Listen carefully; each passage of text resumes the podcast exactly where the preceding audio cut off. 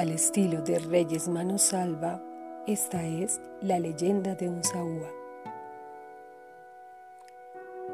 El cacique Ramiriquí tenía dos sobrinos, Unzaúa, heredero del trono, y su hermana Nonsetá, quienes vivían en el cercado de Unza en una cuca, que era el seminario de formación o habitación privada del trono. El heredero, según las leyes de Nemequene y Bochica, no podía sentir amor hasta la llegada al gobierno. Solo dos mujeres podían hablar a Unzaúa, la madre Farabita y su hermana Nonsetá. Los árboles y tupidos maizales del cercado eran cortina para ocultar a los hermanos, quienes juntos jugaban y veían brotar las flores y el mecer de los nidos en las ramas, cuando las aves unían sus picos temblorosos tras el abanico de las alas, y a través de las cristalinas aguas contemplaban la juguetona carrera de los peces buscando el apareamiento. Por esta natural imitación, los hermanos comenzaron a acariciarse, mientras la cabellera de Nonceta, esparcida por el viento, formaba un terciopelo sobre los hombros de su hermano.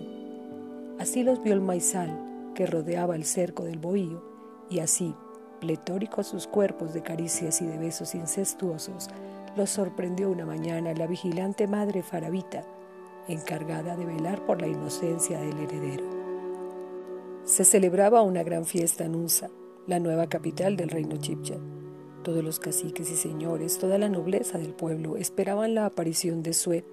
Desde las tierras de Ramiriquí debía llegar por los dominios del cacique Soracá los primeros fulgores de la mañana adoraban a Unza y mientras en los cojines el pueblo del reino y sus jeques con las rodillas hincadas y los brazos extendidos saludaban al Dios dispensador de luz y de calor.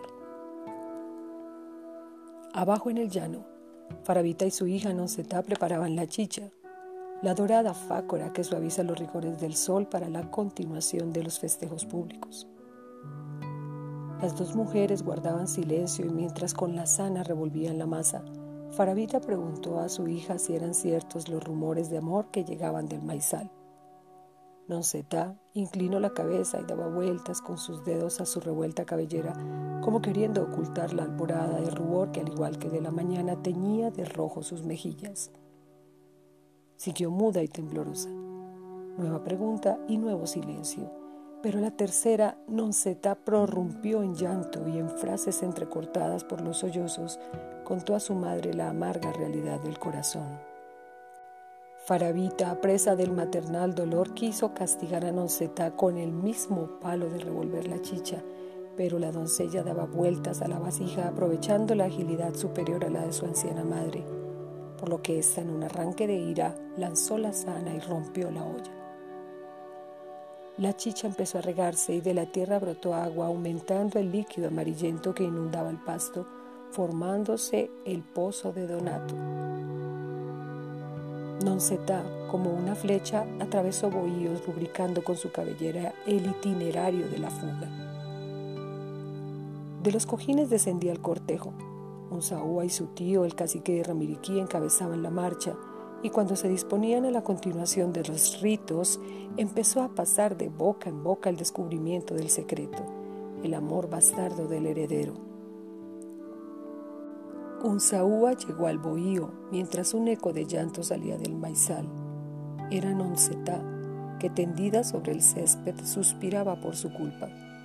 Unzaúa llegó en silencio y de pie, en el más angustioso mutismo, oyó de labios de su hermana la historia, ya eco de los vientos y mirando hacia todas partes y estrechándola entre sus brazos, le dijo al oído, me marcho lejos, y salió del cercado Miró al llano y vio reflejar como más amarillos por el sol las aguas del pozo de un saúa.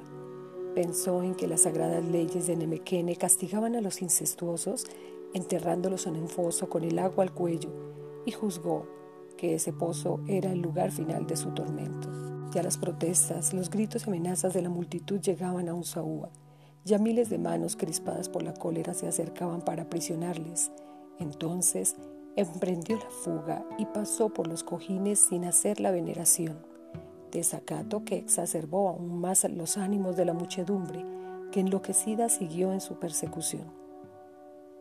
Unzaúa alcanzó la cima del cerro y en un arrebato de temerario valor volvió la cara. El sol caía a su rostro más ardiente que nunca. Pensó que el gran Sue le azotaba con un ramal de rayos, pero esperó, porque a distancia de la multitud subía la cuesta Noncetá, despreciada también por el reino.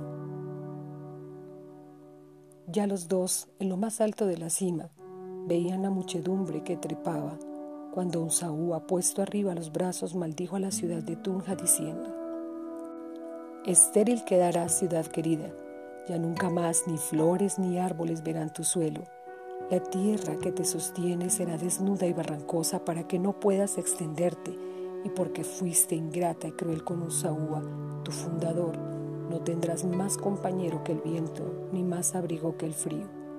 Adiós Unsa para siempre. Al final de penosas jornadas arribaron al salto de Tequendama y se apresuró un Saúl a cruzar el torrente para fijar la morada que le señalaba el destino. Al alcanzar su brazo vigoroso para asir de la mano de su amada, se convirtieron en sendas rocas que vigilan por siempre la caída impetuosa de las aguas hacia el abismo de la catarata.